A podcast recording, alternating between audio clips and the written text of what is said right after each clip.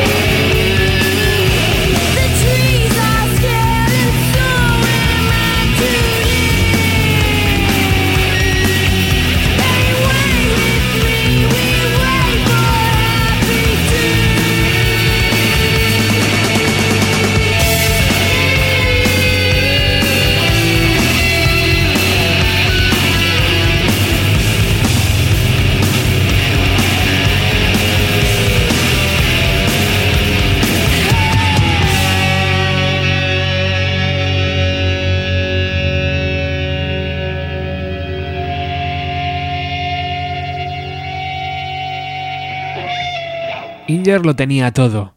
Incendiaba sus directos con su ecléctica personalidad, derrochaba arte y cantaba ante el micro como si fuera la última vez. En su juventud fue violada por un perturbado que la recogió mientras hacía autostop. ¿Qué falló con The Nimps? Es difícil creer que una banda con un sonido original y trabajado, que ficha por la discográfica que tiene en su catálogo a Guns N' Roses y a Nirvana, entre otros, no consigue el éxito masivo.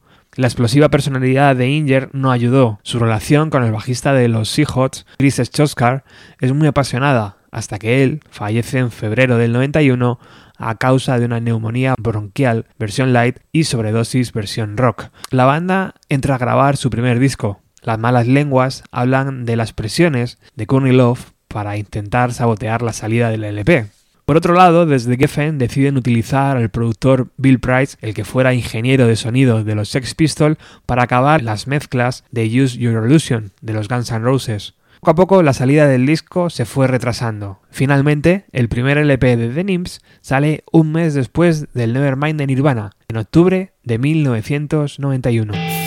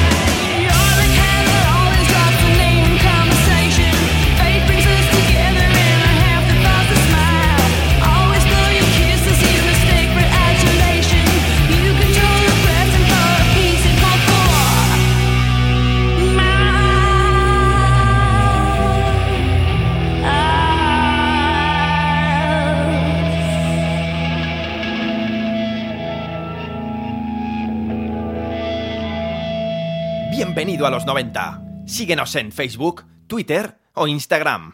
B90, my friend. Ese mes de diferencia, sumado a los varios meses de retraso para acabar las mezclas del disco, hace que la banda vea cómo esos nuevos grupos copian la actitud en sus directos y hace parecer que ellos son simples imitadores. Los meses pasan, la pobre campaña de Geffen tampoco ayuda y las ventas del disco se resienten. Es ahí cuando Inger escribe una de las mejores páginas de la historia del rock and roll harta de retrasos, saboteos, sin sabores de la industria y cansada de ver cómo podían haber sido pioneros de un nuevo sonido, se presenta en el despacho de Tom Zutark de Geffen Records. Se sube a su mesa, se baja las bragas y orina, gritándole: Esto es para que sepas qué se siente cuando otro mea sobre tu trabajo.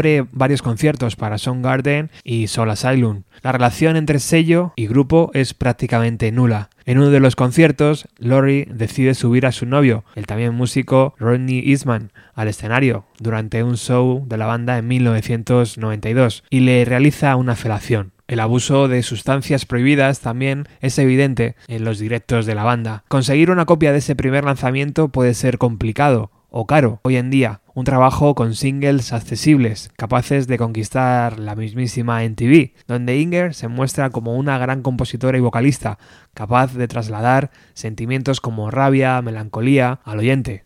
La relación entre sello y banda termina con un EP que ve a la luz en 1992 bajo el título de Una guía práctica para la proyección astral. Un par de temas de su anterior disco, un par de demos y una versión del Cana Herit de la banda Badfinger.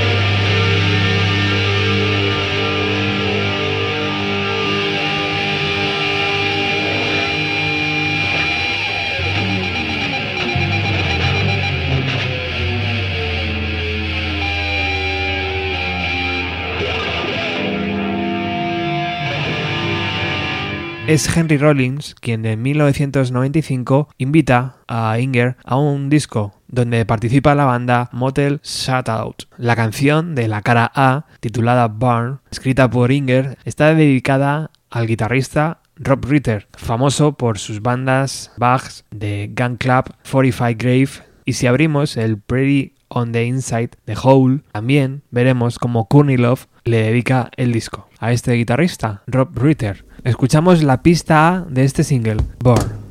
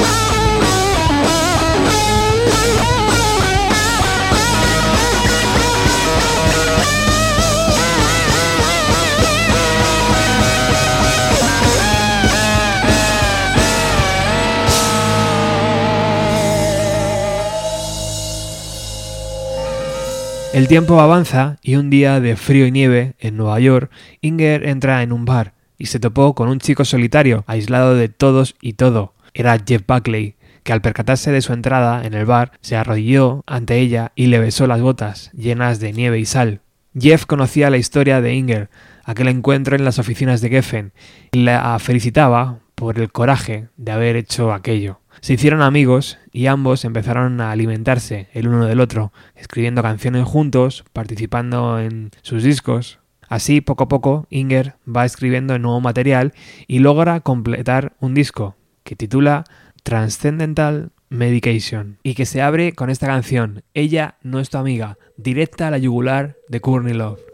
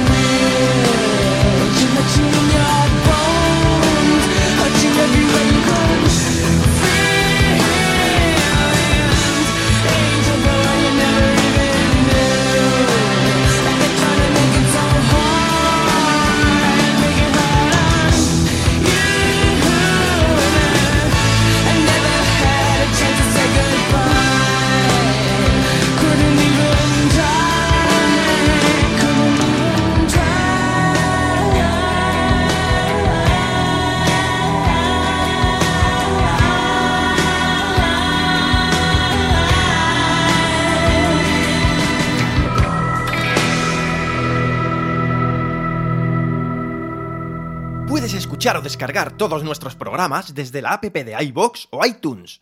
Transcendental Medication se empieza a grabar en 1996 y allí encontramos también a Jeff participando con su guitarra y su voz en el tema Jeff Without the Take.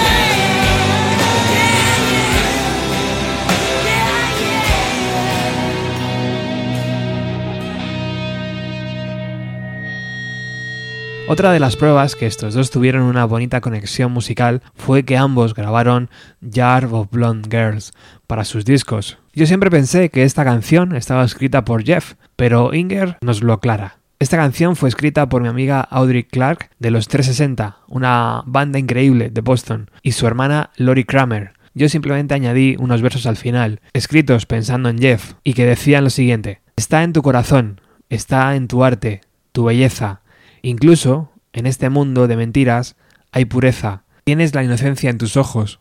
Incluso en este mundo de mentiras, todavía tienes esperanza. Fue realmente divertido verle cantar sobre sí mismo.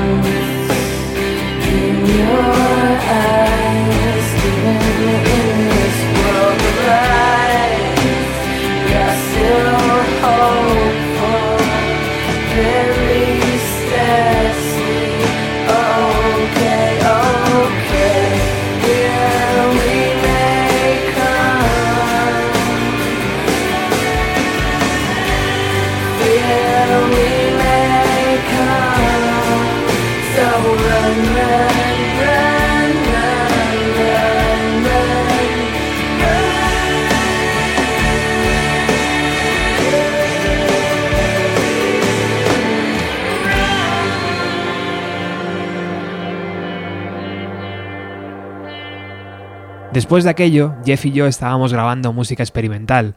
Andábamos sin pasta, así que aceptamos grabar un poema de Jack Kerouac junto a gente como Michael Stipe o Matt Dillon. Sin duda, nosotros éramos las personas menos famosas del disco, pero recité Angel Mind tocando teclados, batería programada y guitarra, mientras Jeff hizo el falso saxo con la boca y tocó el sitar con un arco al estilo Jimmy Page.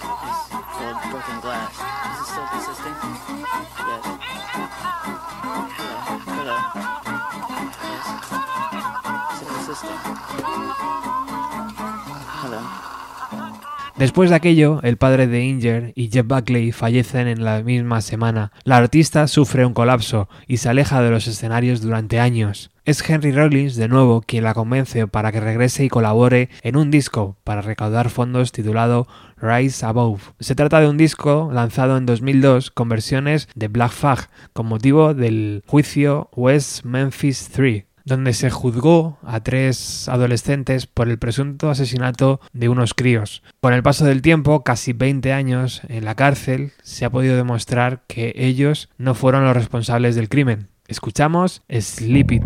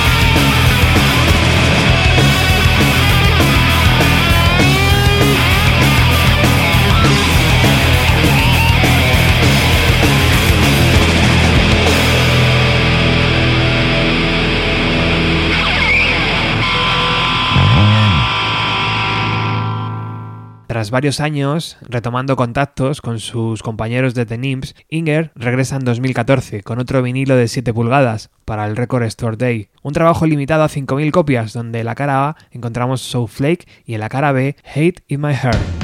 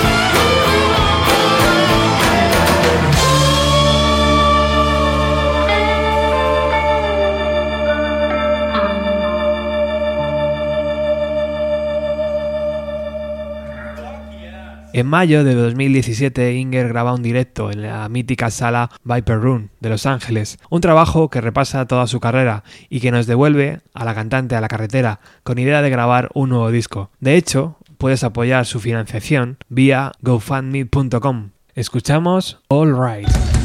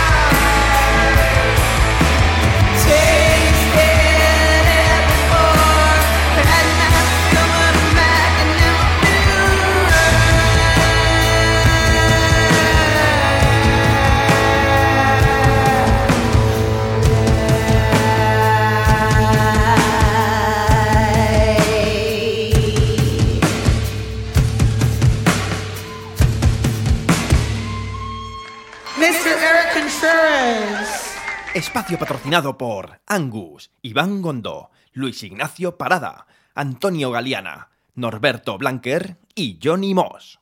Tú también puedes patrocinar Bienvenido a los 90. Escribe a bienvenido a los 90, 90 con letra, arroba gmail.com. Quiero dedicar este programa a Antonio, de la banda Cat Derby. Hasta aquí las emisiones de hoy. Feliz fin de semana si nos escuchas en directo. Nos despedimos con 7B, el corte que cierra Transcendental Medication, esperando que Inger logre recaudar el dinero para ese nuevo trabajo. Chao.